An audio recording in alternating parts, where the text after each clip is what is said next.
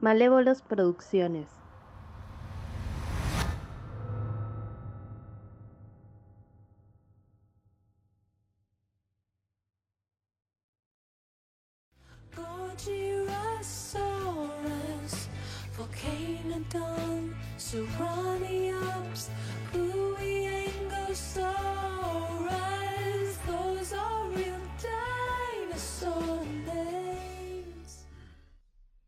Soy un podcast, escúchenme. Bienvenidos a un rictástico y mortidioso podcast. Esta vez va a seguir siendo con el Mendor y Ulises porque este va a ser toda mi eh, aporte a este podcast, pues eh, de, tesis. Eh, no lo tendrías. Tú, tú- tú sabes. Bueno, el Mendo sabe. Em, así que nada, los dejo con Ulises, que se va a poner su peluca de rulos violeta. Ahí lo estoy viendo que se está preparando. Terminó de preparar y bueno, tenía que hacer tiempo hasta que él se terminara de acomodar con todas las cosas. Así que nada, los dejo acá con, con el par. los dejo acá con el, con el reemplazo. Ayu. Gracias a Flor que vino a hacer un breve featuring presentando el episodio nuevo del podcast. Así que estamos acá con, con Ulises nuevamente repasando estos nuevos episodios de Ricky Morty. ¿Cómo estás, Ulises? Hola, Vendo, estoy bien. Porque, da- da- da- antes de arrancar, hay que decirle a la gente que entre nosotros dos estamos hora y media antes de arrancar, pero porque nos podemos charlar de otras cosas. Entonces, Flor, que andaba por ahí, dijo: Chicos, no arrancan más. Y vino, nos puso en, en línea y dijo: Bueno, sigan, sigan, sigan de acá, de acá, porque si no, no, no, no podemos. Vendo, ¿cómo estás? ¿Cómo vas? Sí, sí, sí, se puso en modo Scaloni. Flor dijo, acá hacemos el cambio. Ya es hora. Tienen que arrancar y meter los goles con el episodio. Corta. Así que todo bien acá. Ya... eh, todo tranquilo con estos nuevos episodios de, Ricky Morty. Eh, feliz, feliz de estar de vuelta aquí.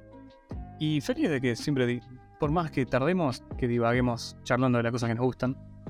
¿O no? Eh, lo, bueno se hace esperar, Mendo. Eh, para nosotros, para el público. eh, y, además, si la pensás, estamos llegando un, un buen timing para la segunda mitad de la temporada, que se está empezando a estrenar. Que no. Exacto, eso que ya tenemos un episodio estrenado, que es el episodio 7, y hoy, que estamos grabando domingo, se estrena otro, así que vamos, estamos, estamos re bien. Hablando de, eh, hoy nos toca dos episodios, episodio 5 y episodio 6 de Rick and Morty. El episodio 5, que es más un Rick and Jerry, vamos a decirlo, que es el episodio Final Desmutation, que es básicamente un juego de palabras con Final Destination, eh, que ya lo voy a explicar, que es un episodio dirigido por Douglas Olsen, quien dirige por primera vez, pero que es una persona que ha estado ligada a Ricky Morty mucho porque se encargó, es uno de los jefes a cargo de, los de realizar los storyboards, incluso va a participar en las pelis de Sonic. Y la escritora del episodio está liderada por Heather Ann Campbell, quien debuta aquí en la serie, pero es una persona que ha participado en guiones de otras series, incluyendo la- varios episodios de la nueva Dimensión Desconocida. O como yo la llamo, la dimensión desconocida que no está buena. Eh, En recuerdo, lo recuerdo. sí, sí, sí, sí, sí. Mendo, ¿cuáles son tus opiniones generales del capítulo? ¿Gustó o no gustó? Del 1 al 10, ¿cuál, cuál- cuál es tu puntaje? Me gustaría saber eso. Eh, son 6.5 Mendos. Uh, es, eh, es- es un crítico criterioso, Mendo. Eh, yo, yo me reí. Tiene, tiene cosas lindas. Eh, para mí es un 8. Eh, lo voy a decir así. Bien, bien. Bueno, me gusta que haya diferencias entre las opiniones de los dos. Líneas, 8 Ulises. Sí, sí, sí. En líneas generales creo que... vi- Viste, siempre está esta cosa de... eh, y creo que en esta temporada se está tensionando más ese hilo de... eh, estamos ante un capítulo de aventura clásica o capítulo de eh, serializado y, y historia. La pregunta es, ¿estamos de un lado del otro o ya no se puede hacer esa diferencia? Porque viste que los fans se quejaban de esa cuestión. Sí, sí, y eso que se quejan bastante. Y, y el episodio que vamos a hablar un rato también tiene mucho que ver con esto. De esto del ir y venir con episodio clásico y episodio canon, entre comillas. Eh, para mí sí, eh, a mí no es que no me gustó tanto el episodio, me gustó, pero tampoco me voló la cabeza. Me reí de ratos. Y algunos conceptos me gustaron. Eh, con algunos chistes me reí mucho, obvio. Pero no me, no me voló la cabeza. Fue como, bueno, es un, otra aventura más. Pero me gusta que es una aventura de Ricky y Jerry. Y eso es- podría elevar el estatus a un 7 de mi parte. Es un punto automático. Eh, si eso comete lo de Jerry, es un punto automático de la de Menda. Exactamente, pu- famoso punto automático. Además, justamente lo que les decía, tipo, el, episodio se llama Final Des- Destination en- por el juego de palabras con las pelis, con la saga de películas eternas de, de Destino Final. Y un poco tiene que ver el episodio respecto de esto de que las personas supuestamente, en base a galletas de la fortuna, tienen su destino, un destino inevitable, pero no inevitablemente violento y falopa, aunque es el universo de Ricky Morty, así que al final, dentro de todo, hay mucha falopa. Hay algo que me gustaría agregar ahí en el medio, que es Sí. esto. Eh, el seteo de, del- de la historia y de este chiste que lleva la deriva del capítulo es que las galletitas de la fortuna en general son infravaloradas y en general son muy, eh, ¿cómo se dice? Muy, eh, co- como un horóscopo, ¿no? Como muy general es el concepto. Entonces cuando a Jerry le toca un- una línea tan tan sucinta y tan específica, eh, el problema no es si se vuelve realidad o no. Durante la primera parte del capítulo es que Jerry se está haciendo la cabeza con qué va a pasar.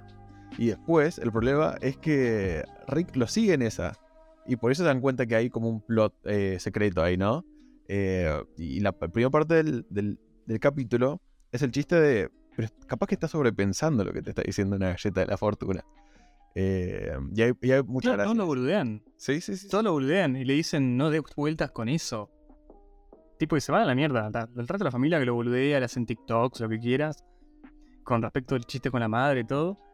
Y que Beth le dice, deja de dar vueltas. Es una boludez. Pero, pero no.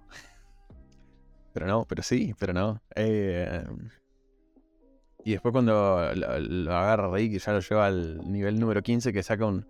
¿Cómo, cómo era eh, la máquina esa que inventa? No me acuerdo si era una máquina de, de caos o de probabilidad o de...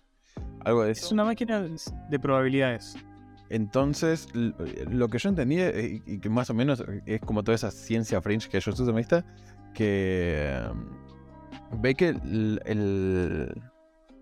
la predicción que hacen eh, por la ciencia pingo que se establece ahí eh, va a ser que inevitablemente se culea a su vieja eh, llegado el momento, ¿no? Entonces tiene que interceder. Eh, pero Rick, en un principio, y lo digo ahora porque después va a ser relevante al final del capítulo, en un principio lo hace como para ver si puede capitalizar eh, el potencial de la tecnología que tiene que existir por detrás de las galletitas de la fortuna, ¿no? Eh, cosa que cambia al final del, capítulo, pero no, no me quiero ir tan lejos. Eh, pero, bueno, nada, desgranando un poquito el, el seteo del- de la historia y por qué Rick accede a hacer una aventura con, con Jerry. Claro, y además accede a hacer una aventura y hacer toda la, parte de investigación. eh, ya con, con un Jerry consumado en la, con la paranoia total. eh, que algo también. Yo no sé si Jerry no lo dice, pero en el universo de Ricky Morty puede pasar estas cosas. Tenés a Naruto, el Naruto incestuoso. Y a las Beth que cogían en el capítulo, hace dos capítulos. ¿Por qué no Jerry cogiéndose a la madre? Y es como. eso me encantaba. O por lo menos eso yo siento que nos transmite a nosotros la audiencia. No sé si Jerry está preocupado por eso mismo. No, no sé si Pero- está preocupa- preocupado por lo que nos comunican, sino por el hecho de que se va a culiar a su madre. Eh, y, y es, es traumático. Eh, incluso tiene pesadilla, ¿no? Sí, tiene pesadillas y. Y no. y pesadillas que le dan ganas de vomitar y no puede vomitar. No puede. No puede vomitar y en un momento dice esto de que uno se despierta en medio de la noche porque quiere vomitar y dice. Maldita sea, eh, Sleepy Gary arruinó mi capacidad de. mi- no mi capacidad, mi reflejo del vómito. Y, y encima dice. Y eso que eran. Y eso que no era real. Eh, porque en ese episodio viejo de la temporada 2, cuando estaba Lippy Gary, que era un parásito, eh, él había establecido una conexión con él. Se habían enamorado. Sí, y te pregunto, Mendo, porque yo soy una persona eh, que no, no, no va del todo con estos chistes. ¿Y, y a, qué, a qué se refiere con eso? ¿Cómo, cómo Sleepy Gary le sacó el, el reflejo de vómito? ¿Se te ocurre? No recuerdo bien, no. Yo me acuerdo de Sleepy Gary era como una versión de Jerry parecido, de que siempre estaba en pijama. Mendo, la puta madre. Sos, sos un, bastión del- de la pureza tan grande que o te estás haciendo muy el pelotudo para no explicar cómo, cómo lo hizo, o, o yo tengo que eh, entrar en los detalles chanchos. Yo tengo que entrar en lo- los detalles chanchos, Mendo. Sí, en eso estás. Eh, uno pierde el reflejo del vómito cuando, digamos, Ah. cosas. Ya entendí. No estaba cayendo. Cuando te acostumbras a no hacerlo. por Claro, por no. forzar cosas que no van en, en la boca, decís. Ah, no sé, yo, yo no digo que no van en la boca. ¿Por qué no van en la boca? Capaz que sí van en la boca, Mendo, no seas tan cerrado. Capaz que sí. Eh, el tema es que lo interesante es que acá ca- canonizan ese tipo de relaciones con el Sleepy Gary. Eh,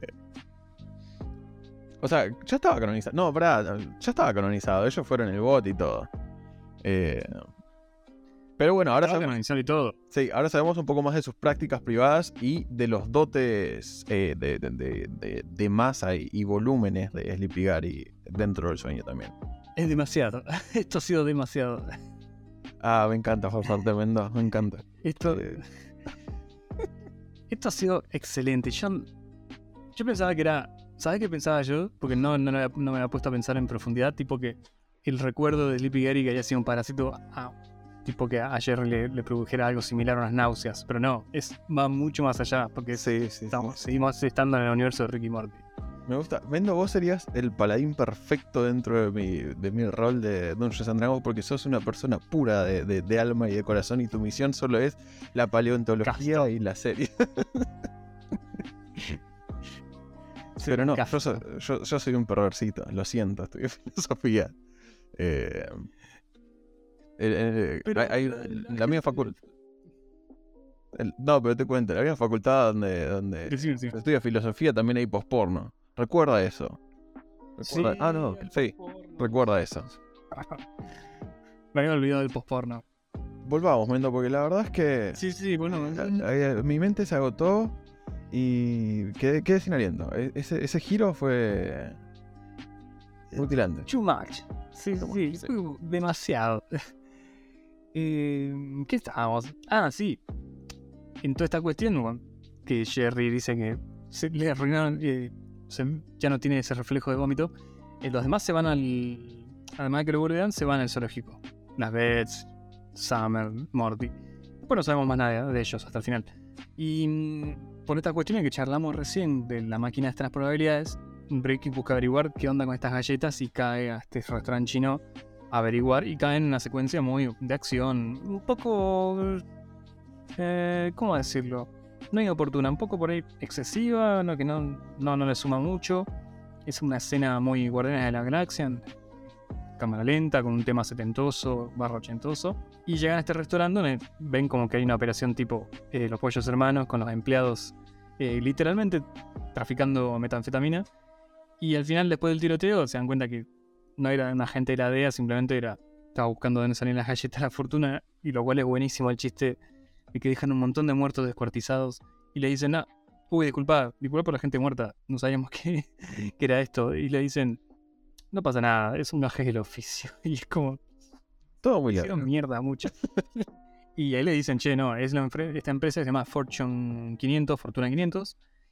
Y a la que entran los dos, Ricky y Jerry, a- se tienen que luquear un poco para infiltrarse. Y hay un par de secuencias lindas, ¿viste? Jerry tiene una secuencia muy Sailor Moon para, para vestirse. No porque él se vista así, sino porque Rick tiene una máquina que lo, que lo hace que, se vista y tenga toda esa, esa transición a, un empleado, no sé, de Amazon, cliché con un look, un look medio Flanders, medio Flanders, pero con los colores de Jerry. Sí, sí. eh, eh, no, sé si vos lo, sentís que eh, con el tiempo están usando cada vez más ese tipo de recursos. Como por ejemplo con los Voltron. Con. Sí. Bueno, gadgets un poco eh, más adelante. Sí, del- tipo el que- episodio de la- desde el episodio de la purga incluso. Claro, incluso la purga. O. ¿Cuál otro? Había otro. Bueno, todo el del. La estética y el funcionamiento medio. eh, anime de. Two Crows, la de los dos cuervos. Sí. Ay, sí, también final- lo ahí siento. No me estoy quejando, pero estoy viendo una tendencia. Eh, lo, lo anoto, lo- le pongo una, una chincha ahí, lo, lo sostenemos para ver para dónde va esto dentro de la serie y si no... Porque a- a- hay algo que hay que decir, que es que mm, Ricky Morty es un, desde el minuto uno un, un- ¿Cómo se dice? Una serie que se alimenta de, de las referencias. O sea, desde el capítulo 1, todas sus eh, títulos, por ejemplo, son referencias a otras obras. Eh, y sus, sus plots en general son parodias o eh, giran en torno a ideas de otras cosas. Ahora, solo traen referencias por lo estético, porque no, no va más allá de eso. Digo, fijémonos que no nos vayamos y nos quedemos solo en lo estético. No digo que esté pasando, pero lo, lo- lo pincho ahí para que estemos atentos. eh, audiencia de Rectástico. Exacto. En este episodio se ve mucho eso, no solo en esta parte, no solo en esta secuencia. Eh, es como, bueno, ya metamos una referencia porque pintó. Que siempre lo hicieron, pero ya directamente utilizar el recurso eh, se hace bastante seguido. Sí, eh, o sea, más que nada porque no. Es simpático, es un chiste que, que a mí me dio gracia, el de la transición Sailor Moon. Pero no, no, no, no nos llenemos, que, que esto no sea todo, me parece. Eh, no digo que no sea todo, porque de hecho me, me gustó bastante este, pero. eh, tracemos las líneas con cuidado. Eh, Exacto. ¿Qué más? A tener en cuenta. ¿Qué, ¿Qué me más? contás? ¿Qué más? Bueno, lo- yo creo que lo interesante del episodio es cuando llegan a esta organización, eh, que es todo este mundo que trabaja solo para, la, para generar y como frases para la galleta de la fortuna, y, y se encuentran con, digamos, vamos a decirlo, la villana de- del episodio, que es una especie de super emprendedora, empresaria, rubia, eh, rubia y blanca. Tiene un nombre particular, Janet Padruchunt, y que dirige esta compañía. Y de hecho da como charlas motivacionales, entre comillas, a diferentes empresarios, CEOs y presidentes, etc. Y lo que tiene justamente es toda una empresa que marca un, de una marca, de un estilo de vida. Me hizo acordar a... o sea, s- no me hizo acordar, es, es un calco de, de Winner Paltrow, ¿la viste la actriz? La de, la de Iron Man, que todos conocerán. Sí, eh, Winnet Paw, Paw Patrol eh, es, es Pepper, ¿no? Pepper, exactamente. Y mm, Gwyneth Paltrow tiene una empresa, o es fundadora de una marca de lo que ella dice estilo de vida, o eh, brand, como es en inglés, de que vende cosas y metodologías de dudoso valor científico y muy criticadas, eh, también muy criticadas por ser pseudociencia, y es un caso muy particular, porque es básicamente lo mismo, es alimentarse de algunas cuestiones de la gente para beneficio propio. Y. A ver, la chabona vende un enema de café o velas con olor a vagina, corta. Eso es lo que vende. Con olor a su vagina. A su vagina. Sí, sí, es la marca de. Dato no menor. Si fuera la Dato no opinión. Claro. eh, bueno, en principio eso. Vendo solo datos. Pero imagínense, si fuera el olor de la vagina de la madre de Jerry, no lo sé. Pero de Win- Gwyneth Paw, Paw Patrol no. Eh, lo que yo quiero decir al respecto es que no es una crítica, o sea, no, no, supongo que no es una eh, sátira solo a Pal- Paltrow, sino que desde que los 80, a- antes, hay bastante...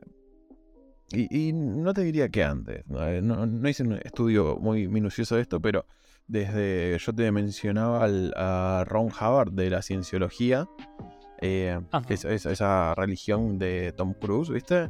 La de Tom Cruise y Travolta también, creo, ¿no? Claro, y Travolta. Que eh, bajo una metodología pseudocientífica eh, se supone que te. Creo, creo que se llama anagramas, enegramas, algo así. Son como huellas que vos tenés en tu alma, ¿viste? De otras vidas pasadas y que tenés que ir eh, pura- depurando. eh, y ellos te ayudan, claro que ellos tienen la máquina para decirte, ah, vos tenés eh, estás así de contaminado o más para acá contaminado, yo te digo cómo te descontaminas. Eh, eh, Es como la. ¿cómo se llama esto? La metodología esta que te dan agua para curarte, pero a una escala mucho mayor. Ah, la homeopatía, ¿eso? Exacto, exacto. Claro, la Sí. memoria del agua también. Eso no, no- es, eh, qué difícil. Pero, pero escuchate esa. Escuchate esta. eh, a, a mí me gusta la cien- cienciología. eh, voy a ser cortito con esto para no para irme muy lejos. Porque dentro de las cosas que ellos te hacen, viste, te hacen una. ¿Cómo se llama? Eh, bueno, te, hacen un análisis previo, viste, antes de agarrarte. Y en ese análisis eh, te hacen como una entrevista súper intensiva. Súper intensiva, ¿no? eh, donde te preguntan todos tus secretos. Y al final del día, eh, ellos se quedan con todos sus secretos y eh, tipo amenazan con, ah, bueno, podemos revelar si te vas. Eh, porque está dentro del pacto. Y es la razón por la que Tom Cruise y, y ¿cómo se llama? Travolta no se fueron de ahí. Porque tienen, eh, eh, o sea, y, además sumado todo este vicio, eh, siempre se dijo que ellos eran gay y que esta cientología también te, cuida, te, cura lo gay. Eh, yo te estoy sumando cositas para que veas lo, lindo que es la cientología, cientología y toda la pseudociencia que es un, mundo aparte. Es todo un mundo aparte. Para mí, si se revelan los secretos de Tom Cruise, no sé, explota en una iglesia con el primer episodio de Preacher. sí, sí, sí, sí, totalmente. Eh, hablando de explotar, Mendo, ¿hacen Bien. preguntar cosas en este capítulo? ¿Cómo sigue? Uf. Primero hicieron reventar cuerpos. Lo principal en, en los pollos hermanos, le digo yo. Eh, el restaurante chino, eh, ya me olvidé cómo se llamaba, algo del panda. Y mm, sí, hacen reventar mucha gente, porque cuando llegan hacia el final del episodio se enfrentan con la villana. Tienen su séquito de soldados que están motivados por la galleta de la fortuna. No motivados. Básicamente son invencibles porque tienen un- una frase escrita en cada galleta de la fortuna, la cual usan a su favor para pelear contra Rick. Pero bueno, en esa pelea Rick también es muy inteligente y, y le gana, pero en toda esa pelea hay un montón de... Explotan cosas, explota el lugar, gente, gente que... El chabón que queda pegado porque su misión, porque la galleta de la fortuna queda pegada en la pared, el chabón se queda pegado y en el vórtice se, se deshace, eso, me encantó. Eh, sí, para responder a tu pregunta, sí, mucha gente. Pero eso se ve en medio de una pelea en donde están en la, en la cámara central de, la empresa, donde está el monstruo.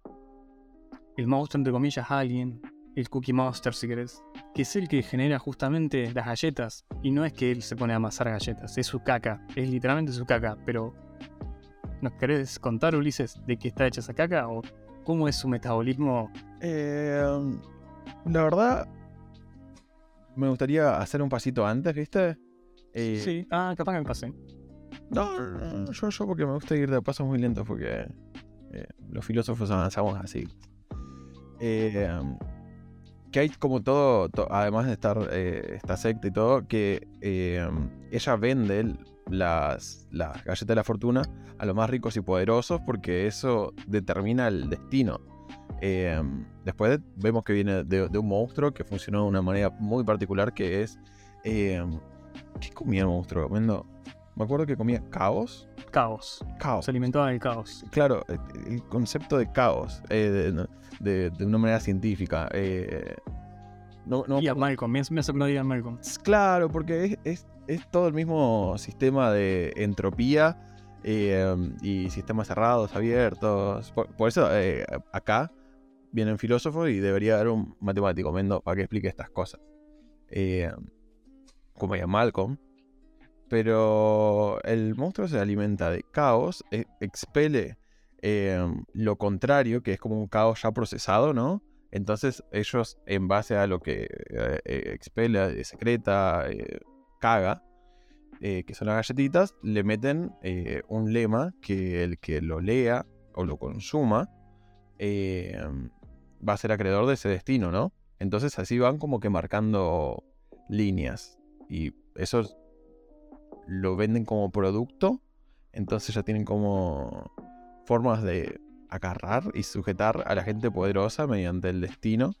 Eh, lo cual me, da un chiste muy grande porque en medio del conflicto final le dice Gwyneth eh, Paltrow al, al- a Rick, eh, yo estoy llegando a mi destino que es de ser una mujer blanca exitosa, no sé qué cosa. Eh, y Rick como que le responde, eso todo lo que quieren las mujeres, eh, o sea, es lo que todo es lo que dicen las mujeres con blanca con plata. eh, me parece un chiste delicioso. Hermoso chiste. Buenísimo. Ese chiste es bárbaro. Porque Termina de cerrar todo el ciclo de la mujer blanca y rica. Claro, porque se cree mejor que el resto del mundo, pero es, es- ella es del resto del mundo, pero con plata nomás. Eh, nada, me- por eso me parece delicioso este capítulo en ese punto, porque eh, critica todo ese sistema de eh, excelencia, de meritocracia, de mirá, uy, qué bueno que soy yo. eh, y de, de los elegidos, porque es todo igual de verso que jabón con olor a vagina en última instancia. Qué hermosa reflexión para cerrar con, con la mujer blanca con guita y exitosa. Algo que me, me parece interesante, igual, igual eh, ¿querés contar cómo se cierra? Si yo, porque tengo una reflexión, pero eh, no viene al caso, así que si querés cerrar el capítulo y yo lo, lo, lo Dale, luego. Me parece bien. Eh, sí, algo que nunca mencioné es que obviamente la madre de Jerry tiene inf- no influencia, pero está presente en el capítulo, pero bueno, está presente eh, a modo de, de los gags. Porque ella llega, la trae la villana, le dice, acá está tu mamá, y no sé, tipo para entregárselo a Jerry que cumpla con, con la galleta. Y hay varios momentos durante esta pelea en que la madre se cae, hay muchos chistes buenísimos que me hicieron caer de risa que la madre no sé, se cae, se rompe la falda y se moja con el agua frente a Jerry y dice estoy muy mojada y es ese chiste buenísimo. Jerry se incomoda de una manera increíble y nada, así hay varios momentos.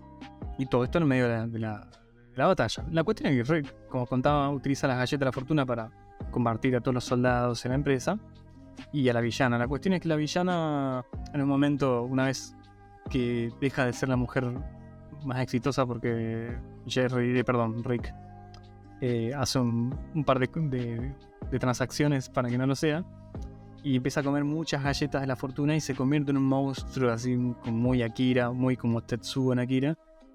Pero mm, al fin y al cabo termina siendo devorado por el alien, este alien que se limitaba del caos, que queda suelto.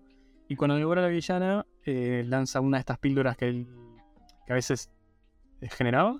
Y abre con un portal, un portal con un vacío y empieza a chupar soldados al mismo monstruo. Y en un momento están por ser absorbidos Jerry la madre. Y en esa absorción, en ese caída hacia el vacío, hacia el portal, está, Jerry está- se queda sin ropa y está por ensartarse a la madre, literalmente. Literalmente. Y bueno, Rick lo salva.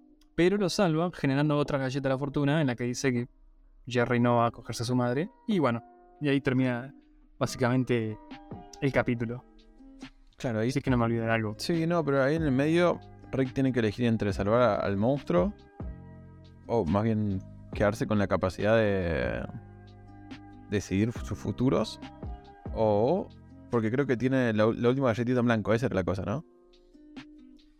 Sí, sí, él tiene la última galletita en blanco y, y sí, también quiere salvar al monstruo. Eh, y entonces tiene que decidir si salva a Jerry o eh, se queda con con, con, con el monstruo.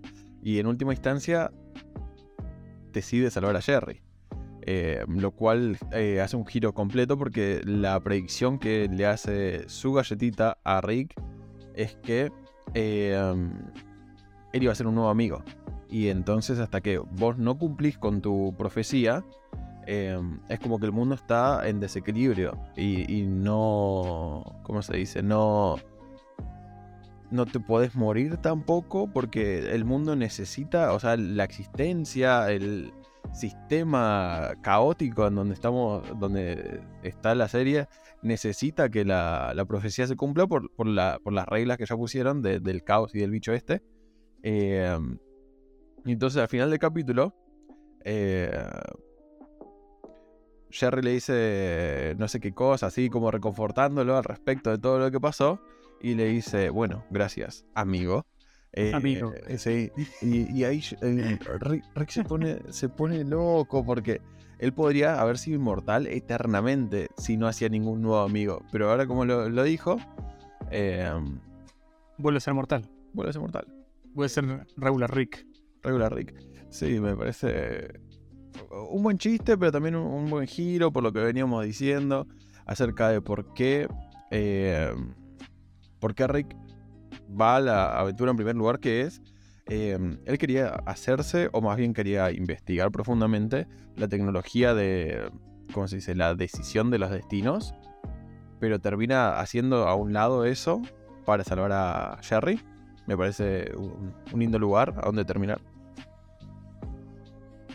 Sí, para mí me, me parece un, un buen lugar.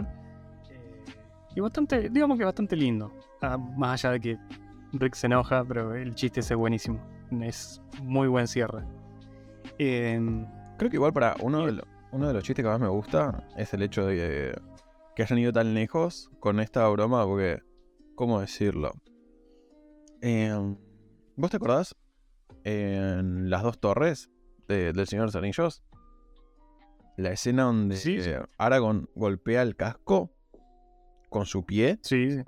y que todo el mundo, todo el mundo está expectante a que pase para decir, ¿vos sabés que se rompió el pie en esa escena? ¿Te acordás de eso? Eh, sa- ¿Sabés de ese tropo, no? De esa forma cultural. Lo mismo pasa, sí, lo, lo Lo- conozco. lo, lo mismo pasa cuando em, traen la galletita de la fortuna y, alguien habla de la galletita de la fortuna y eh, dicen, no, sí, pero no sé qué cosa. La galletita de la fortuna son milenar y no sé qué mierda. Siempre hay un boludo que está esperando para decir, no, la galletita de la fortuna las inventaron en Estados Unidos, no son nada chinas. Y ese chiste acá está llevado al nivel 15. Y por eso eh, me- es como una ironía gigante este capítulo que eh, me hace regocijarme. Porque cuando agarran un concepto tan pelotudo como eso y lo- le dan toda la vuelta que le dieron, eh, ahí es un punto automático mío, de un, un punto para Ulises automático. Puntazo, puntazo. Te voy a traer a colación una experiencia personal que me sucede siempre en, de esa cuestión de la persona expectante a decir, uy, ¿te- ¿viste esa escena que se, se rompió un dedo Aragón? Eh, a mí me sucede cuando me preguntan de dónde soy digo de Mendoza y de qué parte digo, sí, soy de Guaymallén. Eh, me dicen, ah, y hacen los alfajores ahí y es como... y me hizo acordar literalmente de eso. Siempre está servido a ese comentario. Mendo, Sí. los hacen ahí. ¿Sabe cuál es el remate? Que no los hacen ahí. Maldición, yo lo sabía, sabía. Los hacen en Quilmes. Eh, no, pero bueno, obviamente todo. Me parece que al final del día, las preguntas que se hace esta serie, este capítulo en particular, están buenas en la narrativa general de Ricky Morty. Porque, ¿cómo decirlo? El cinismo de Morty, ¿sí? Funciona en tanto multiverso. No sé si se- es lo suficientemente claro lo que estoy diciendo, si no lo explico. Eh, la primera temporada de Ricky y Morty, todo era eh, cínico y nada tenía sentido porque en un orden multiversal, eh, ellos se podían mudar de dimensión en dimensión a cada capítulo. Eh, y no pasaba nada, podían destruir toda una dimensión y sin consecuencias. Ahora ya no. Entonces, las preguntas acerca del destino intrauniverso están buenas hacerlas en este momento. Porque ahora sí importa la determinación. eh, e importa el destino. Porque es como eh, ya no hay otros universos a los cuales mudarse. Eh, Sí, y no, hay- no hay pistola de portales que te arregle todo. Por eso. Por ahora. No, sí, claro, hasta ese momento en la narrativa no, no la hay. Entonces, cuando vos decís, bueno, ¿y ¿en qué momento voy a hacer la pregunta del destino o la predestinación o lo que sea? Que ya se venía haciendo desde la- el capítulo de las gemas del tiempo, los cristales del tiempo, ¿te acordás? Eh, ese que tenía El de Akira. el de Akira, claro. En Sí, donde- que juega justo con eso. Sí, sí, sí, sí. Bueno, acá es un poco lo mismo. Es eh, la galleta marca un, un camino y el camino se va a realizar. Eh, y en un contexto donde realmente eh, el destino es una posibilidad porque estás ceñido a un universo que de hecho es más nuestra experiencia que el, el cinismo absoluto. Y por eso creo que hay un... Mira, y acá te tiro otra. Eh, te lo bato con una hipótesis que ya venía manejando yo antes. Eh, ¿Te acordás que Jerry somos nosotros, no? Sí. Yo creo que la serie está derivando en darle más lugar a Jerry. eh, porque se está alejando de esa dimensionalidad y sátira más grande. Y se está tratando de relacionar con nosotros de una manera más natural. Pues si te das cuenta, eh, ya no hay tantas aventuras tan zarpadas, sino eh, lugares donde Jerry tiene razón porque eh, están viviendo en un universo más mesurado como el nuestro. Eh, y a mí me interesa un poco más eh, ese girito que están dando. Lo, lo mismo en el siguiente capítulo que vamos a comentar ahora un ratito. Pero si prestas atención, todas las aventuras están yendo para el lado de lo cotidiano y no, no, no te digo cotidiano aburrido, sino que eh, haciendo rever las situaciones, como por ejemplo en el Sleepy... eh, no, como era en el Night, Night Cherry del capítulo anterior. eh, como para ir mesurando esas cositas y viendo que eh, el cinismo multiversal que y, y más del lado tipo pesimista a la Bojack Horseman en- ¿me- ¿me entendés a dónde voy? Mad Men. Claro, Mad Men, todos esos lugares a donde estaba en las primeras temporadas, se empieza a correr por algo un poquito más positivo, más, más propositivo, que es... eh, estamos un poquito más del lado de Jerry, capaz. No, no sé qué opinas. Que hay, hay una, deriva, que- una deriva en el tono. Hay una re. Se re sostiene en toda esta temporada el- el- la, la deriva hacia Jerry. Justamente me dan el pie para el siguiente episodio. Pero lo vimos en el de Night Family, también lo vimos con el episodio de las Vets. Em, hay una clara, un claro viraje hacia, hacia, hacia nosotros. No a la audiencia, sino hacia el universo más real, si querés, a, a las, a las personas. Y me parece fantástico, sobre todo con Jerry, que es un gran, gran personaje, porque es como, bueno, Jerry somos todos. Eso es algo que me deriva al siguiente episodio después, cuando ahora charlemos un ratito. Sí, y acá... ¿Qué más? ¿Tenés algunas referencias interesantes si querés comentarlas? Eh, ya cerrando. Más. Sí, vamos rezando, eh, rezando, rezando, tiré, no, cerrando. Ah, no sé, capaz que ya te uniste a un culto. No lo sabes. Y ya está. Eh, ¿Viste que viste cómo son los cultos? Sacás una piedra, sale uno. Bueno, la gente de la misma forma se une. Así de rápido. Eh, a un esquema Ponzi acá en. De. de ¿Cómo se llamaría uno de la plata? Las, pollejerí- las pollajerías eternas o algo así. No, Las pollejerías hermanas o algo así. ¿Hay algunas referencias? Tipo, bueno, eh, hay una secuencia cuando se infiltran con algunos dispositivos tecnológicos muy en la onda Minority Report, con sobre todo con la- las arañitas robot en los ojos. Sí. Eh, después, Rick en un momento todo el tiempo saca haces de la manga, literalmente eh, armas tipo Inspector Gadget, brazos mecánicos tipo Doctor Octopus, tipo Cyborg, etc. Todo el tiempo. Eh, y después hay una referencia que me encanta, que es el viejito que está ahí dándole de comer o encargándose de la, del alien que, que se alimenta del caos. Es un viejito medio que está recolifa. Eh, y que es una referencia directísima a, a la película Waterworld o Mundo. ¿Sería Mundo Marino? literal- No sé si es Mundo Marino. Sí, yo siempre tuve ese conflicto con decir que el mundo marino, pero sí, así se tendría que llamar. Acá se estrenó como Waterworld también, no, no se tradujo nunca, pero sí. Ok, entiendo porque nunca se tradujo, por lo menos acá en Argentina. sí, sí. ¿Dónde están mis Eh, ballenas? Preguntaba la gente al, al- al ir al cine y no. Claro, no, no, no. Lo único que veía era a los chabones a un Mad Max en el agua y había un viejito en esa peli que controlaba el, eh, el petrojugo o algo así le decían. Esa peli me encanta, es un fracaso, pero me encanta esa peli. Vos y yo somos las únicas dos personas en Argentina la cual le gusta esa película. A mí me encanta esta peli. Eh, así que hay un viejito que controla el petróleo y es igual, igual que eso, que está como que el, que el señor que cuida al alien. Es como la referencia que más me gusta de, del episodio.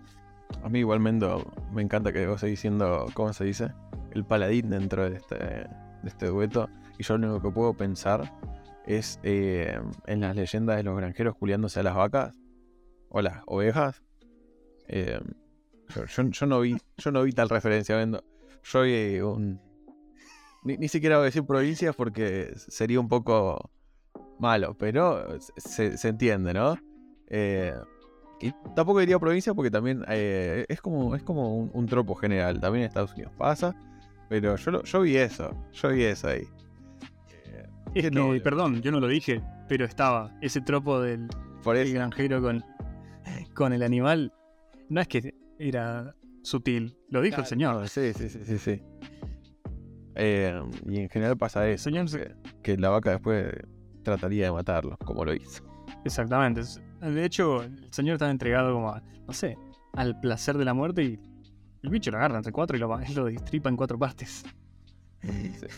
No sé, Bueno. no, no sé qué, qué, qué película estabas viendo vos. Tal vez estás muy alienado por Waterloo. Quizás estoy muy alienado por Kevin Costner en cuero, quizás. El, el mundo no estaba, no estaba listo para la, ¿cómo se dice? la branca de Kevin Costner. No lo estaba. No estaban listos para el lomo Aquaticus o algo así. ahora. Homo anfibios será el nombre que le habían puesto. Esto no es el Waterworld, pero podría serlo. Pero puede ser, ¿no? Exactamente. Eh, Deje no, sus no comentarios. escucharía. Sí. Por favor, díganos si quieren un podcast de Waterworld. Queremos Waterworld 2. No, bueno, basta. Aparece Philosopher comentando. sí, queremos eso. Y Mendolaspi también. Los conocemos, los conocemos. Los conocemos en persona. Bueno, episodio 6. La venganza de Jurassic Park. Ah, no.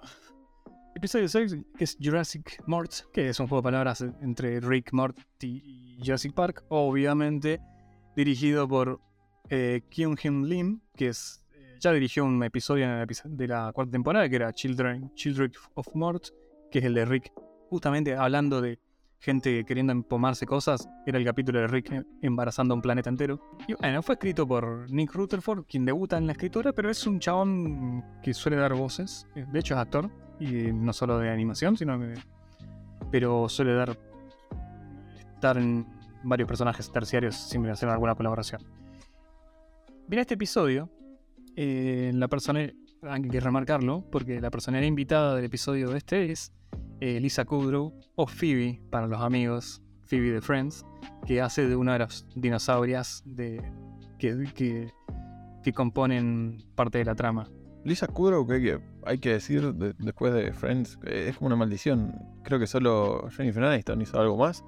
Matt, Matt LeBlanc por ahí, pero eh, Lisa Kudrow particularmente nunca más la vi en ningún lado. En ponerle series, pero de mucho más bajo vuelo. Y hasta ahí llegó. Sí. Creo que el mejor papel que tuvo. eh, no sé si viste The Good Place. sí. Sí, ah, bueno, ahí sí. Ella hace de Casio. No, no me acuerdo, de una de estas griegas. La matemática griega. Sí. Claro.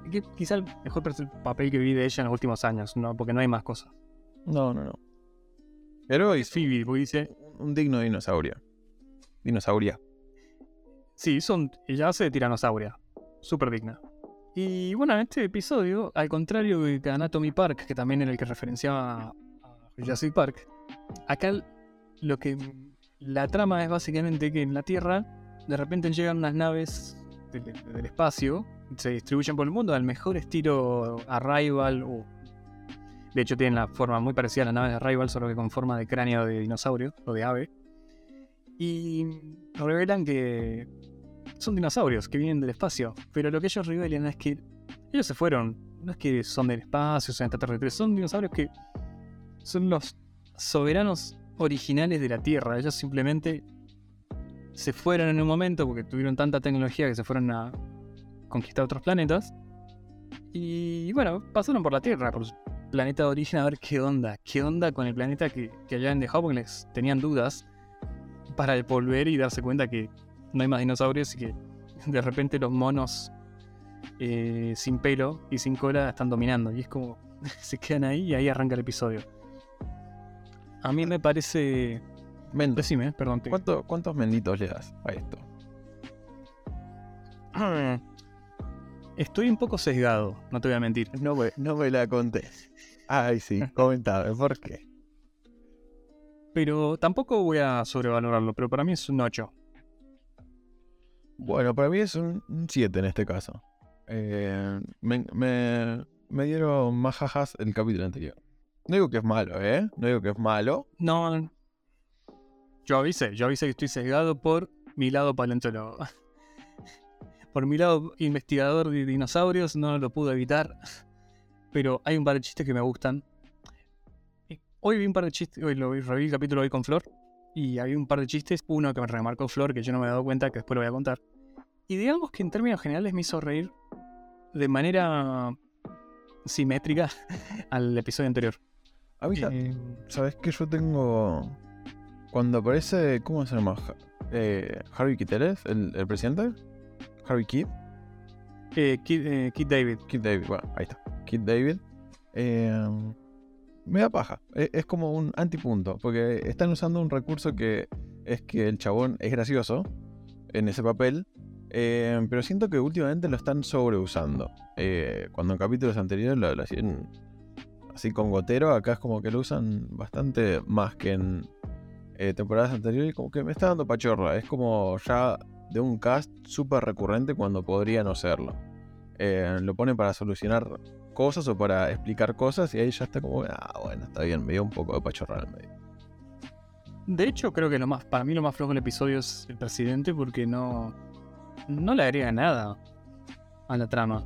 Es algo que tranquilamente podría haber hecho Rick. Sí. La decisión que toma. Sí, sí, sí, sí. Y como que tampoco los chistes cuando está él son los mejores, excepto por quizás el de Westworld, pero solo por un tema de referencia, que le dice, me estás Westworld reando a mí. Pero más allá de eso, sinceramente no. Ah, para mí los chistes van por cuestiones del mundo, de cómo se maneja el mundo o cómo queda el mundo después que los vuelven los dinosaurios o después que se van. Y para mí ahí van la- las mejores, los mejores chistes. Ni siquiera tanto por las motivaciones de Rick, sino por O o sea, circunstancias. si yo tuviera que decir algo al respecto de la intromisión del presidente, es un seteo muy largo para hacer el chiste de, de los Oscars nomás. Sí, y es un chiste que no, no, y el de los Oscars no me gustó tampoco tanto. Me gustó como que Rick quiere presentarlos, pero fue para mí largo en el momento también. Sí, también, no, no, no estuvo bien resuelto. Eso se siente como que no está bien resuelto. Es, ah, sí, hizo todo para ser el presentador de los Oscars y una vez que está ahí no, no hace mucho. Entonces, por eso hay- hay cosas que se podrían pulir de capítulo, diría yo. Sí, totalmente. sí, sí, eh, definitivamente. Eh, a mí, quizás eh, el chiste que más me gusta es esto de que los dinosaurios nunca se fueron.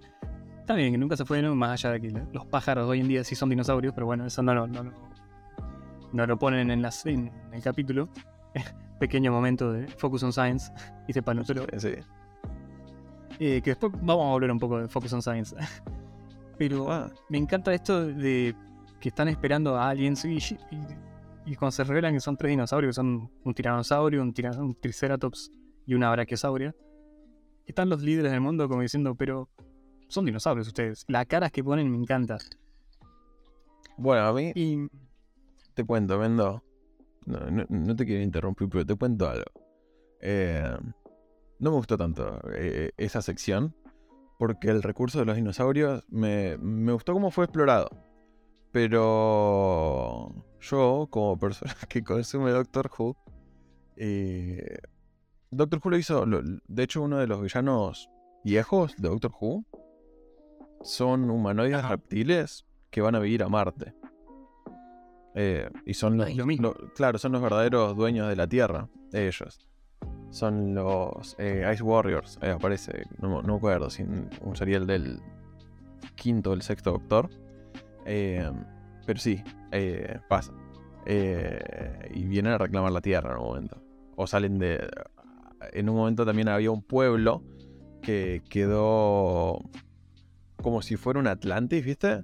De esa, de, de- de esa raza, eh, pero subterráneo. Entonces después salen y, y- y lo mismo, quieren recuperar la Tierra. Pero, ah, no sé, estuviste... No digo que porque ya se ha hecho sea feo o esté mal, sino que eh, me perdí la novedad. Eh, sí, vos ya lo había visto. Claro. Eh, nada, de- después sí, la, la exploración me parece sublime.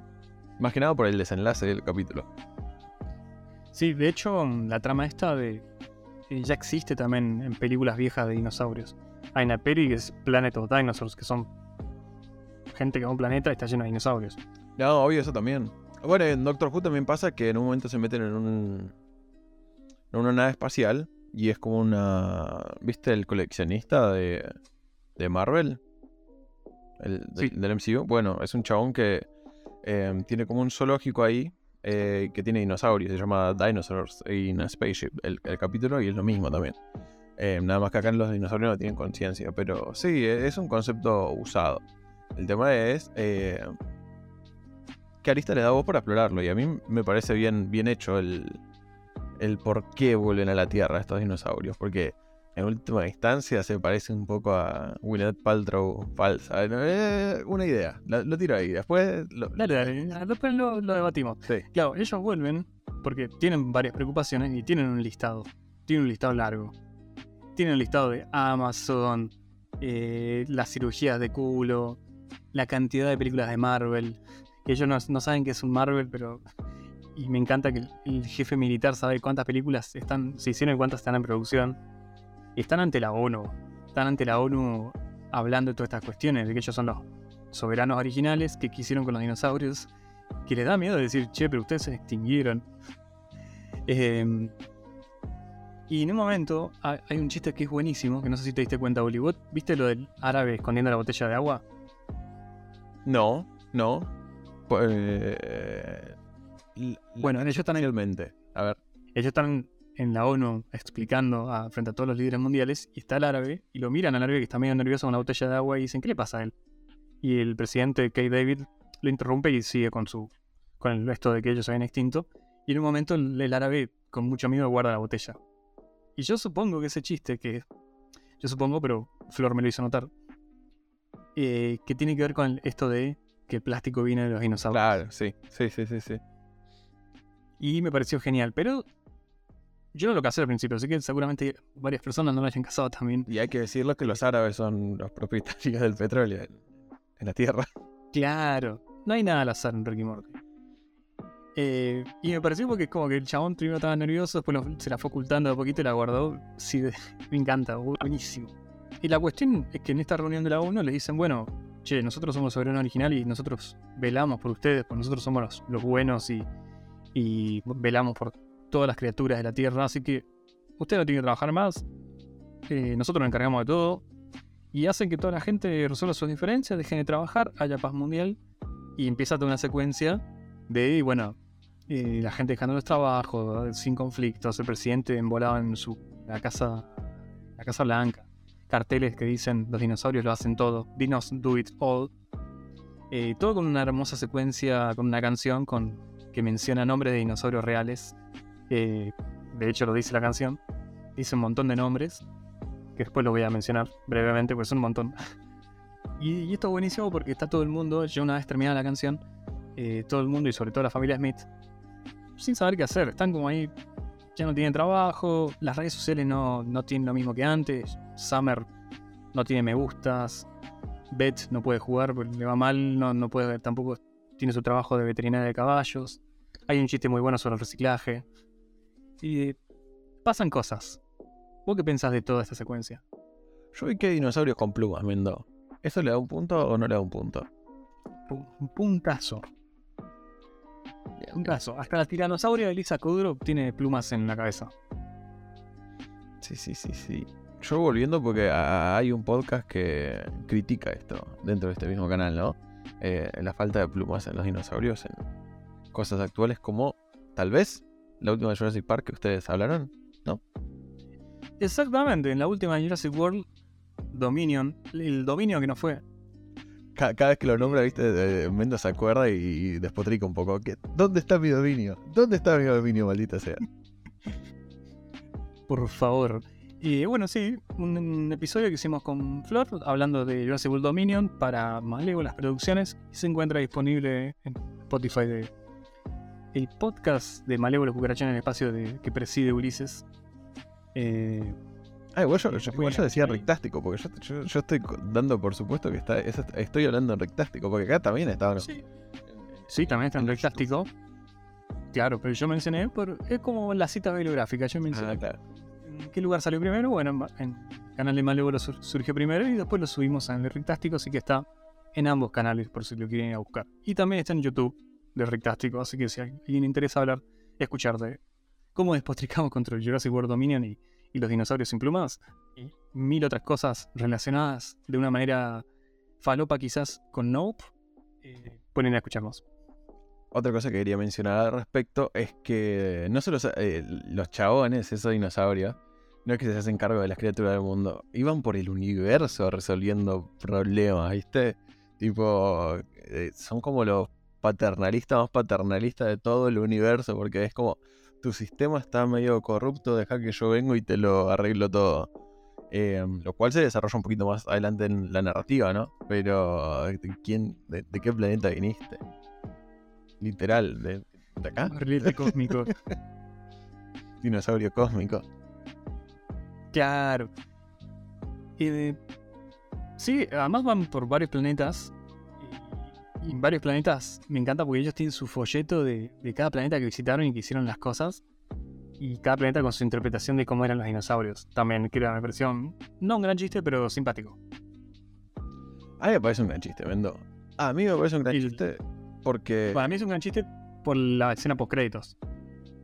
Sí, pero a mí, sa- ¿sabes por qué? Porque yo estoy metiendo así, como, como quien oye de oído, eh, escucha música así de oído y dice, ah, mira, esto me gusta.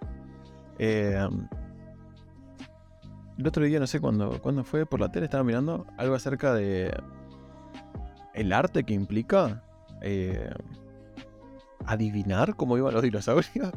Decime si, o sea, cómo se ven eh, cómo se vieron en un pasado, es, es como todo mucho más complejo de lo que uno dice y por qué lo están ordenando de la forma fea que lo están ordenando.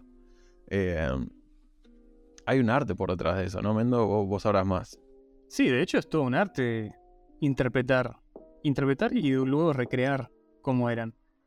Y vos te referís igual al chiste de cada planeta cómo armó los dinosaurios en sus museos. Sí, ¿vos qué- a qué te referís? Oh, no sé. Sí, a- a- me, me refería a eso, a cómo cada museo de cada planeta eh, los arma según lo que ellos piensan que es. Que también tiene que ver un poco con el chiste. Hay un chiste en internet, unos memes de cómo los alienígenas reconstruirían, no sé, en un cráneo de un hipopótamo. Claro, bueno, eso. Es ese chiste, creo.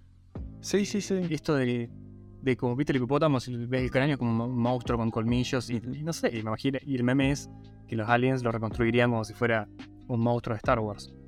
Y sin embargo es un hipopótamo así con cara simpática, con labios. De hecho, yo cuando me puse a investigar un poquito, hay un trabajo. ¿Cómo se llama?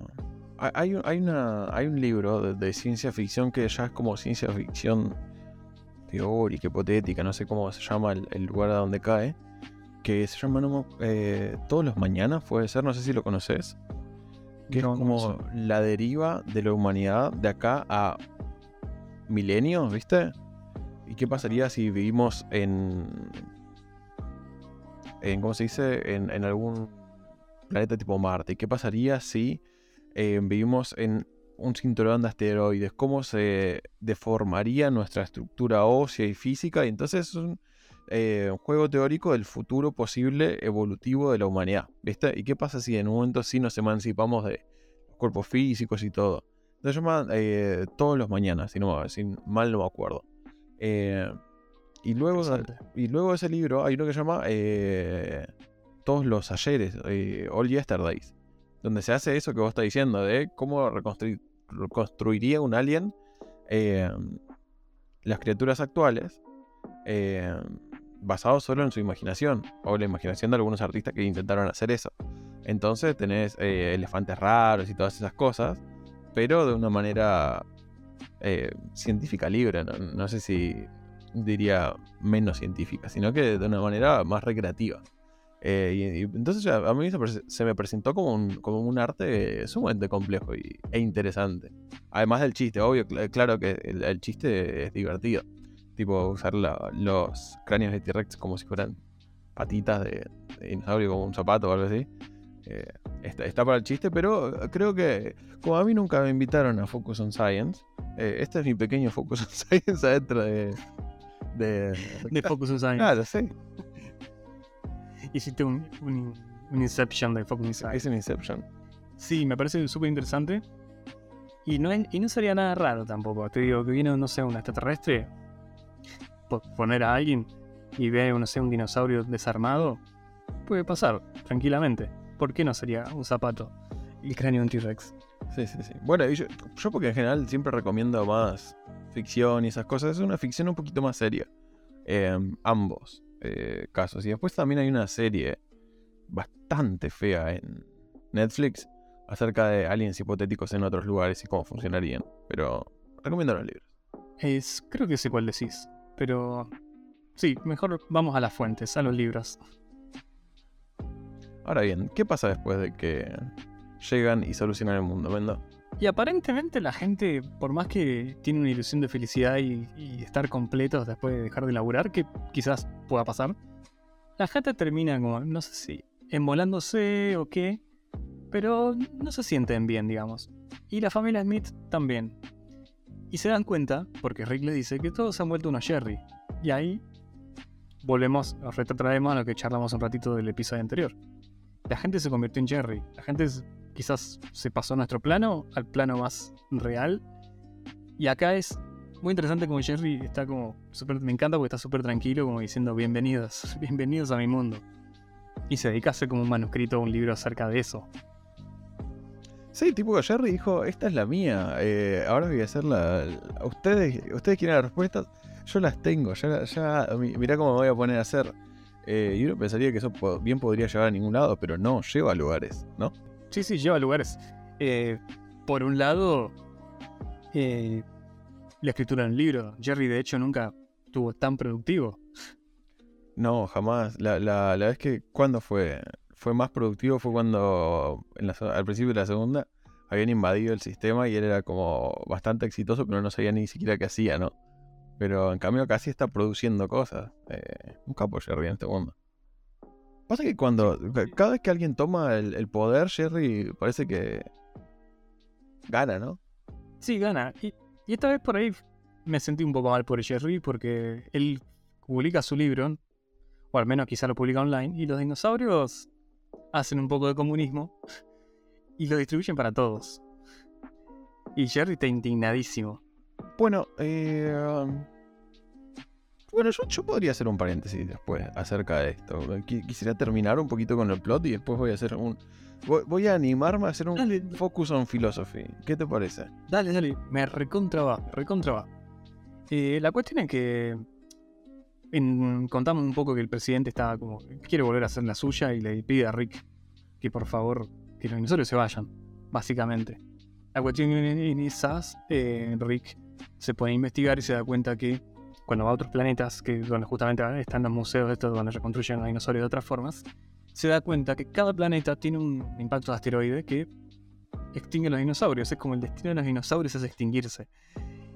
Pero no en el sentido del destino de la galleta de la fortuna, sino él se da cuenta que cada meteorito es un organismo sintiente y pensante que parece que evolucionó al mismo tiempo, convergentemente, con los dinosaurios, pero digamos que del otro lado de la ecuación. Los dinosaurios supuestamente son los bichos buenos y que, que trabajan por el bienestar de todos y todas. Mientras que el meteorito es como un, el mal caótico que va a destruir. Y como que esos son los dos extremos que se enfrentan, que se, que se encuentran y bueno, los dinosaurios se extinguen porque el meteorito les cae.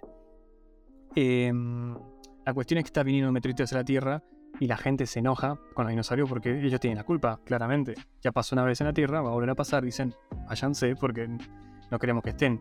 Incluso los dinosaurios van a programas, a podcasts, a, a- a una persona que duda que existan ellos y los basurean. Y esa persona existe igual. y, um, y se terminan yendo al Marte. Porque es como, bueno, vamos a Marte a aceptar nuestro destino porque no queremos que la Tierra muera. Y Rick medio que los viajamos cuando se entera que están en Marte para recibir el impacto del asteroide, les dice, los convence como diciendo, che, usted tiene como el poder de que no pase esto, como se lo digo, como un consejo de un dios a otro. Y entre varias idas y venidas, al final la tiranosauria de Lisa Kudrow, la tiranosauria Phoebe, vamos a decirle, eh, al final termina destruyendo el meteorito. No muy convencida, pero lo termina haciendo. Y la cuestión es que por hacerle un favor a Rick, terminan cerrando la grieta, esta, la fisura espaciotemporal que habían establecido al principio Sí. del episodio 1 de esta temporada. Sí. La cierran y Rick dice, loco, ¿qué onda? Yo no les pedí esto. Me cagaste un plot de tres episodios que podíamos haber robado con la serie. y, y se van a la mierda los dinosaurios, porque tienen la capacidad de teletransportarse a su nave y en la que se van a... Vaya a saber dónde. Pasa que en, nuestra, en nuestro relato y en nuestra reposición del capítulo nos olvidamos de la pica interna que había entre Rick, que se lo toma como personal, y los dinosaurios, ¿no? Porque, tipo, los dinosaurios son eh, eh, salvadores universales, como, como lo dije hace un rato. Sí. Eh, pero a Rick no le cabe una. Rick va, va desconfiado. eh, y, y ustedes quién, quién son tan capos? Eh, y se lo toma como personal cuando soluciona la, la- la traba creativa que él tenía, que lo mencioné al principio del capítulo, al eh, hacer un arma de portales mejorada. Eh, Perdón, tenés razón, me olvidé. ¿sí? Eh, Ah. Y entonces Rick le dice, yo no quiero esto porque se, eh, se siente degradado Rick con respecto a ellos en algún punto. Entonces hay una pica personal. Y todo el tiempo Rick lo que quiere hacer no es ni emancipar a la Tierra, ni tampoco destruir a los dinosaurios, ni nada. Él quiere mostrarles que no son tan buenos como ellos piensan, no son tan eh, nobles como ellos piensan. Eh, entonces, ese es el, el plan de, de Rick, su misión en este capítulo, que después se converge con la de el mundo, que es que sacar a los dinosaurios, ¿no? Pero él en un principio lo único que quiere es eh, hacer embarrarlo, como quien dice, ¿no? Eh, de hecho, Y, y tenés razón. por eso, eh, cuando van a Marte, Rick dice, bueno, yo también voy a quedar acá y voy a morir con ustedes. Y ahí es donde hacen el clic definitivo, porque ellos se creen mejores. Eh, y por eso el Rick no se puede morir con ellos, porque si no sería, estamos muriendo todos al mismo tiempo y estamos todos acá y somos iguales. Y, por detrás está la idea de esta, eh, ¿quién te eligió como salvador del universo? Ellos se autotitularon salvador del universo, y entonces preferían ser mártires eh, a negar ese lugar que tiene el universo. Y cuando Rick está al lado de ellos, ya le quita el poder de mártir, de, así de soldado de la bondad y todo lo que quiera. Entonces ahí sí eligieron matar al, al ¿cómo se dice? Al meteorito. Porque que- que- ah, creo que por detrás está un poquito la idea de... eh, bueno, el- la primera directriz de Star Trek, ¿la conoces? No, no la recuerdo. Es la, es la, eh, tiene como directrices en Star Trek reglas de, de la Starfleet que dice que la primera regla es, bueno, eh, una si- sinopsis rapidita. Star Trek es una serie, una película, una eh, cantidad de contenido multimedia que gira en torno acerca de los viajes de una nave a través del espacio, ¿no? Entonces a veces se, se encuentra con otras civilizaciones y la primera directriz es no interceder con, ¿cómo se dice? Con la evolución de la civilización. Claro, con la normalidad de- que, tra- que, tra- que transcurre cada civilización. Y, o sea, el- la directriz esa fue hecha en base a una regla muy, muy, muy lógica. Uno no es Dios. Uno viaja en, una nave espacial y todo lo que quieras, pero uno no puede seguir por las otras civilizaciones. Entonces, cuando eh, los dinosaurios vienen e interceden en nuestra civilización porque tienen mejores armas, supongo, o porque tienen telepatía, se están haciendo, se están, la, la están canchereando, como quien dice. Y ahí sí uno le, da la mano a, a Rick. Eh, pero bueno, eh, en base a eso, después se delatan que, bueno, tampoco eran tan nobles. Y después, al final, como venganza, le cierran el, el, el rift, ¿no?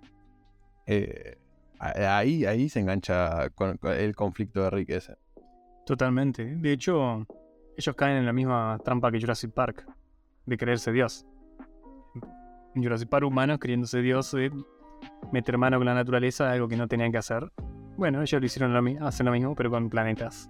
A la inversa, porque ellos en vez de no calcular, eh, tipo en Jurassic Park, no calculan el caos, ¿viste? Por eso está Ian Malcolm diciendo, bueno, puedes controlar el caos.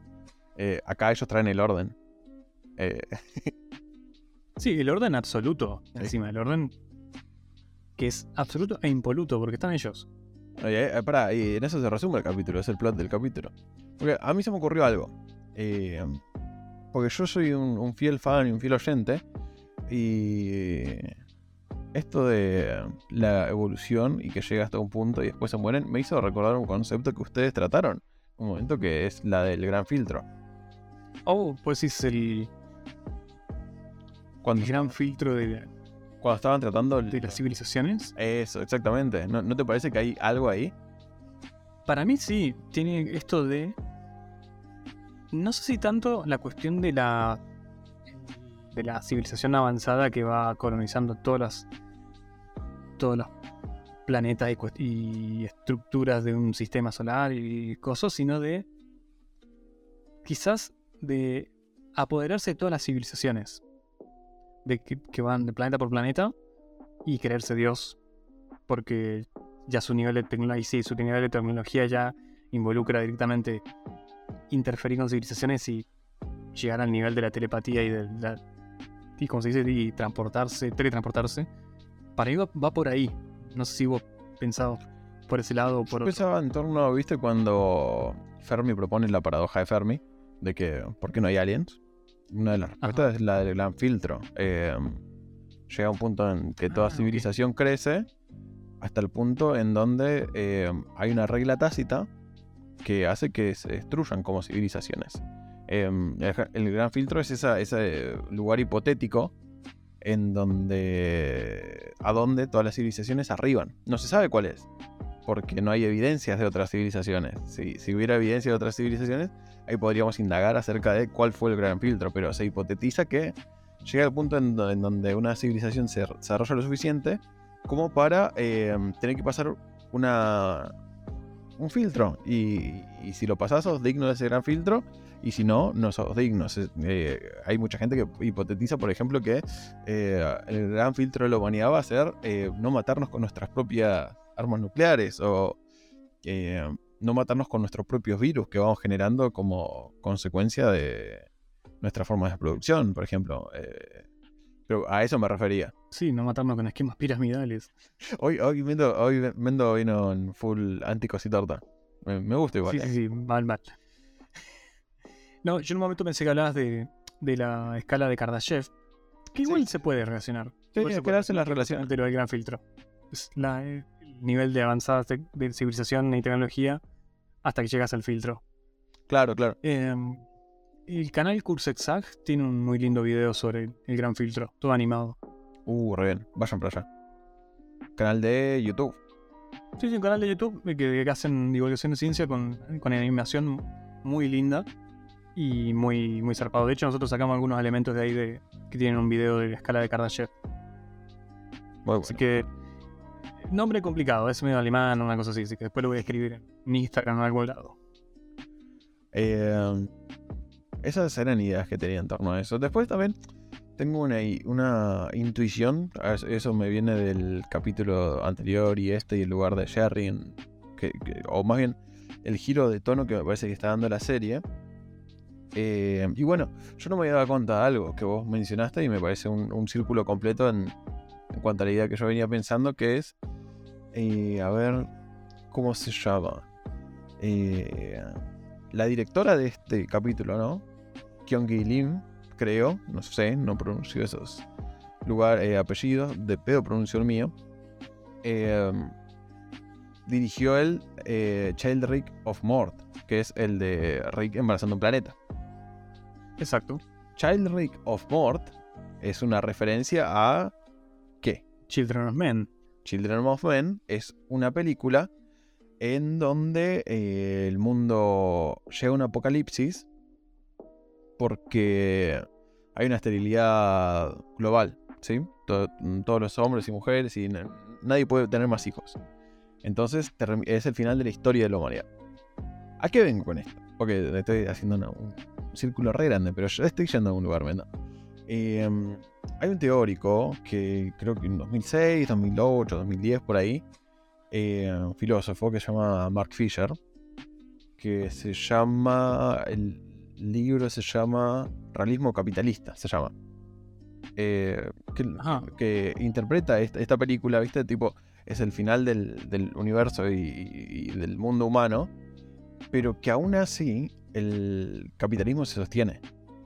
Eh, no, no sé si lo llegaste a ver, tipo, hay escenas muy claras en esa película eh, Los Niños del Hombre que el autor toma así como referencias, que es como el arte sigue valiendo, aunque ya no haya gente que lo eh, vaya a comprar, sigue valiendo toda la plata que valía antes. eh, lo que dice Mark Sí, Fisher. sigue habiendo pobres. sí. Claro, sí, lo- pero lo que el, el argumento fuerte de Mark Fisher, y me parece eh, una delicia, es eh, ni siquiera ante el apocalipsis la humanidad puede dejar de pensar con una matriz capitalista. Eh, eh, se puede pensar el apocalipsis más cerca que el fin del capitalismo. Y lo que pasa acá, en el capítulo de los dinosaurios, es que destruyen el sistema capitalista. Eh, ya nada vale. Y aún así, todo lo que la gente quiere es trabajar como antes, es ocuparse del mundo a través de sus formas clásicas, de sus formas banales, aunque no tengan que hacerlo, de sus formas como recursos en- dentro del sistema capitalista. Eso es, lo que busca eh, el Beth y, todos los que no son Jerry que están incómodos con su situación de no estoy haciendo nada. En vez de fundar otra cosa, eh, piden que vuelva al anterior porque no, no- no sa- no saben qué hacer.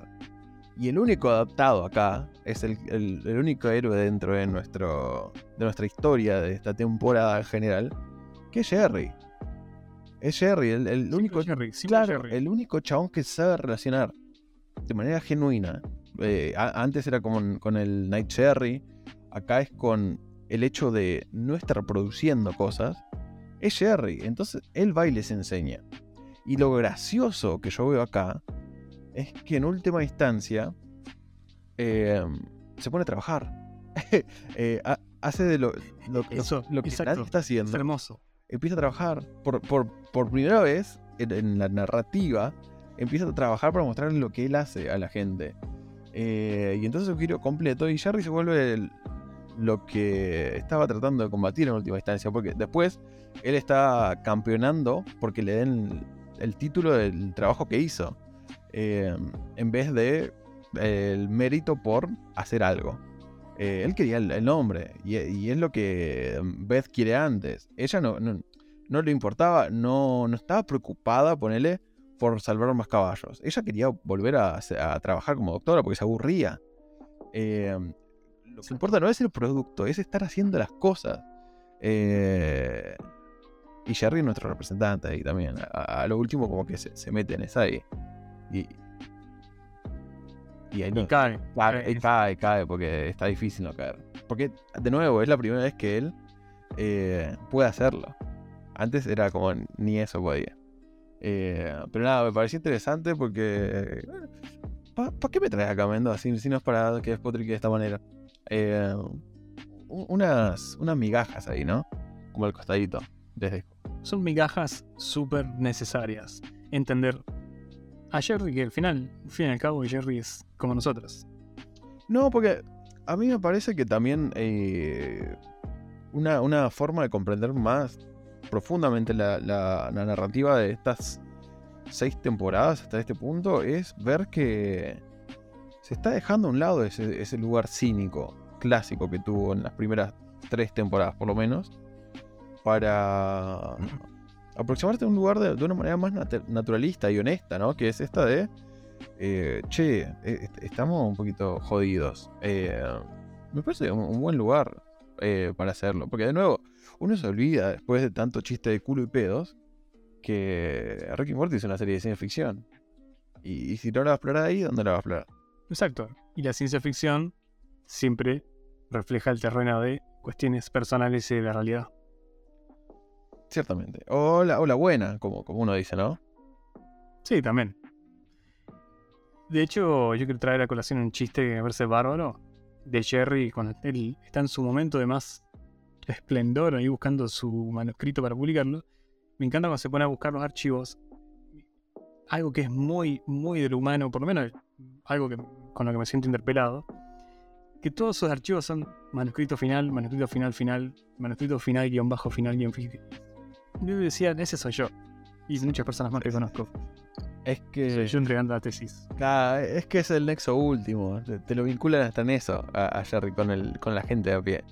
No, no es una persona tan ordenada como quisiera. O por lo menos cuando tiene que poner títulos no es, no es la más creativa. Porque uno tampoco es el más creativo con los títulos así. Eh, Claro, exactamente.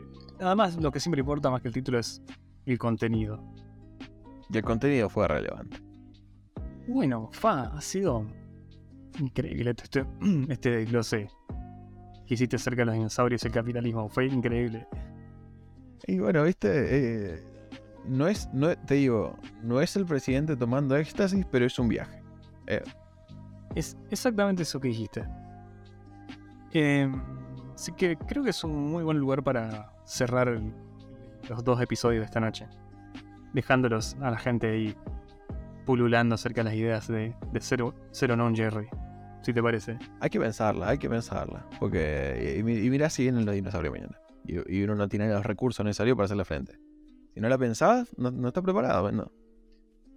No, totalmente. Igual yo no sé si vienen dinosaurios, no, no haría. No les haría sentir mal como el nene que, que les tira los juguetes en la cara y le gusta. y de repente le empiezan a gustar los trenes y se lo dicen en la cara. Me parece muy feo ese nene. Hacia el final del episodio. O sos de Boca o sos de River, vendo en el mundo. ¿No te gustan los dinosaurios te gustan los trenes? Claro. No hay forma. No hay otra. Otra cosa, Vendo, an- antes de dejar este tópico tan, tan rico y delicioso. Porque eh, estamos por un cierre, pero antes de un cierre. Ajá. dos nombres de dinosaurios. De, de esos que vos, vos te conoces. De esos que aparecieron por ahí y que yo no dije, esto no se puede llamar así. Bueno, eh, uno es Erectopus, que es un nombre que ya, por lo menos para, es muy para ver chistes de Ricky Morty. Erectopus es un dinosaurio carnívoro. Fin. Chiquito. Y el otro es eh, Dracorex. Dracorex, que encima en la serie le dicen completo que es un Dracorex Hogwartsia. Porque es un dino que no es un carnívoro, es un herbívoro, que, tiene- que estos son como, que son como cabezones, que tienen como un escudo en la cabeza en- aparecen en Jurassic Park 2, en el mundo perdido. De hecho, le pegan un, un tucumanazo al auto. Eh, y es uno de, de que es.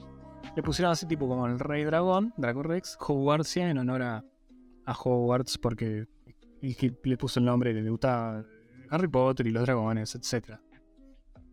En nuestro corazón va a ser por Howard Shore. Aguanta Howard Shore. Para, y, y hay uno que se llama, eh, estoy leyendo la lista que vos me hiciste, eh, Sí. referencias y todo, que se llama eh, Go- Gojirasaurus. Sí, hay un Gojirasaurus. Es un, es un cuello largo, como estos cuello largo gigantes, bueno. Pero sería Rep- Reptil y Godzilla, pero por lo gigante será. Yo estoy, yo la verdad que estoy. Y hay uno que a vos te gusta, que es Sauroniops, que es en honor a Sauron. Oh, No lo parece, pero es en honor a Sauron. De hecho, el, el- la persona que le puso el nombre a ese dinosaurio que está basado en un solo hueso, que igual eso es un poco criticable, pero bueno. Eh, en Facebook puso el día que salió la canción de Ricky Morty donde menciona a todos los dinosaurios, dijo, estaba como el chabón re chocho que había mencionado a su dinosaurio en la canción de Ricky Morty. Así que bien por él. ya vas a llegar, Mendo, yo supongo, ¿o no? Yo, o sea, yo pongo mi ficha en vos. Eh, yo, no voy a, yo no, nu- nunca voy a descubrir nada. Pero en la, en la que vos descubras uno y no se llame Rixepaurus o algo de eso, Mo- mo- mo- Mortilocus, no sé, algo de esa. Si no lo pones así, renuncio a este podcast y, te meto carta de documento. Te, te yo te lo tiro así. Te lo tiro así. Mirá que esto voy a hacer un poco de, chivo, pero le pusimos con unos compañeros, dedicamos un nombre a un dinosaurio a Güemes, a Martín Miguel de Güemes. Nah, pero eso es políticamente correcto, Mendo. Otra vez está diciendo el paldaín de la luz. No, no. Pero la punta de la obelisca. Pedos y caca. Bueno, a uno le, quiero público. a- ¿ves? sí, bueno, a uno le pusimos niebla. Literalmente le pusimos niebla en español. Y eso es más lindo. Está, está, está, bueno. Porque, porque había, porque no había niebla cuando sacamos, corta. Te doy la mano, Mendo. Pero vos sabés que si, si no hay perversión, se termina este podcast. Sí, es verdad.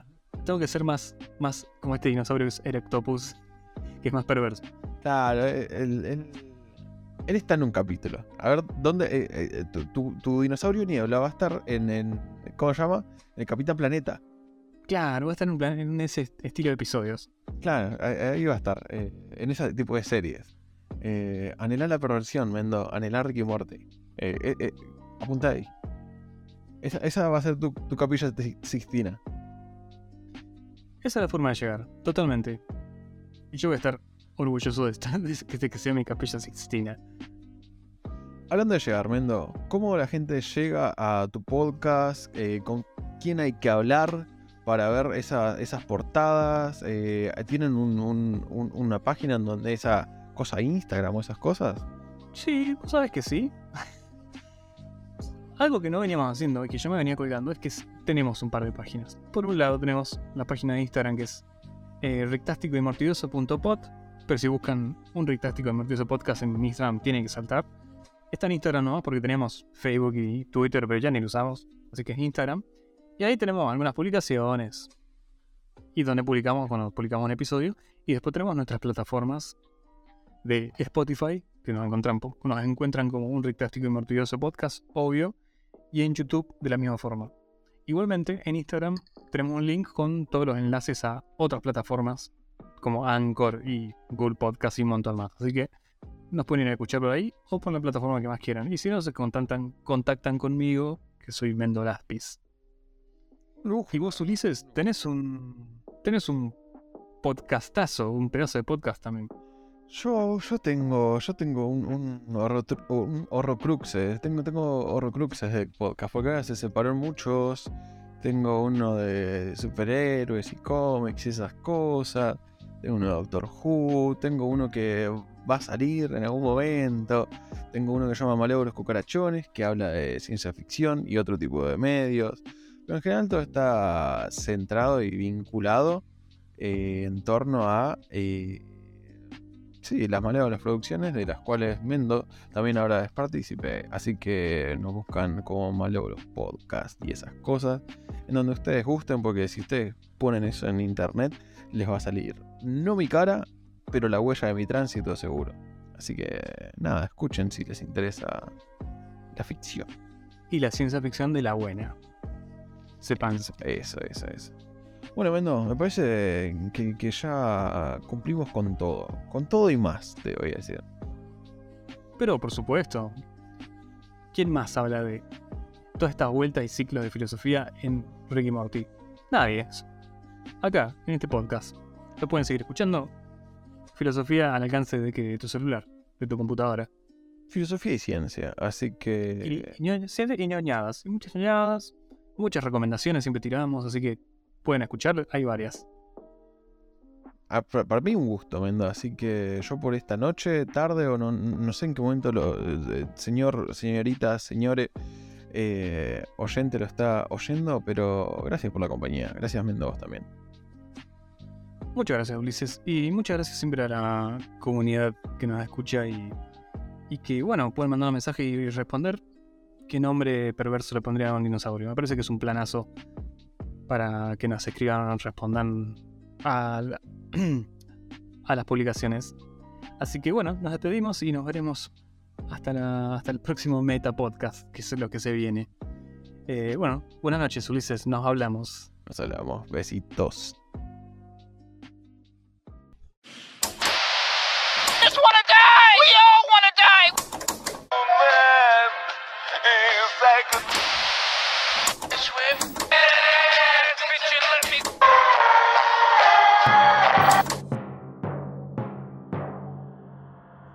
Malévolos Producciones.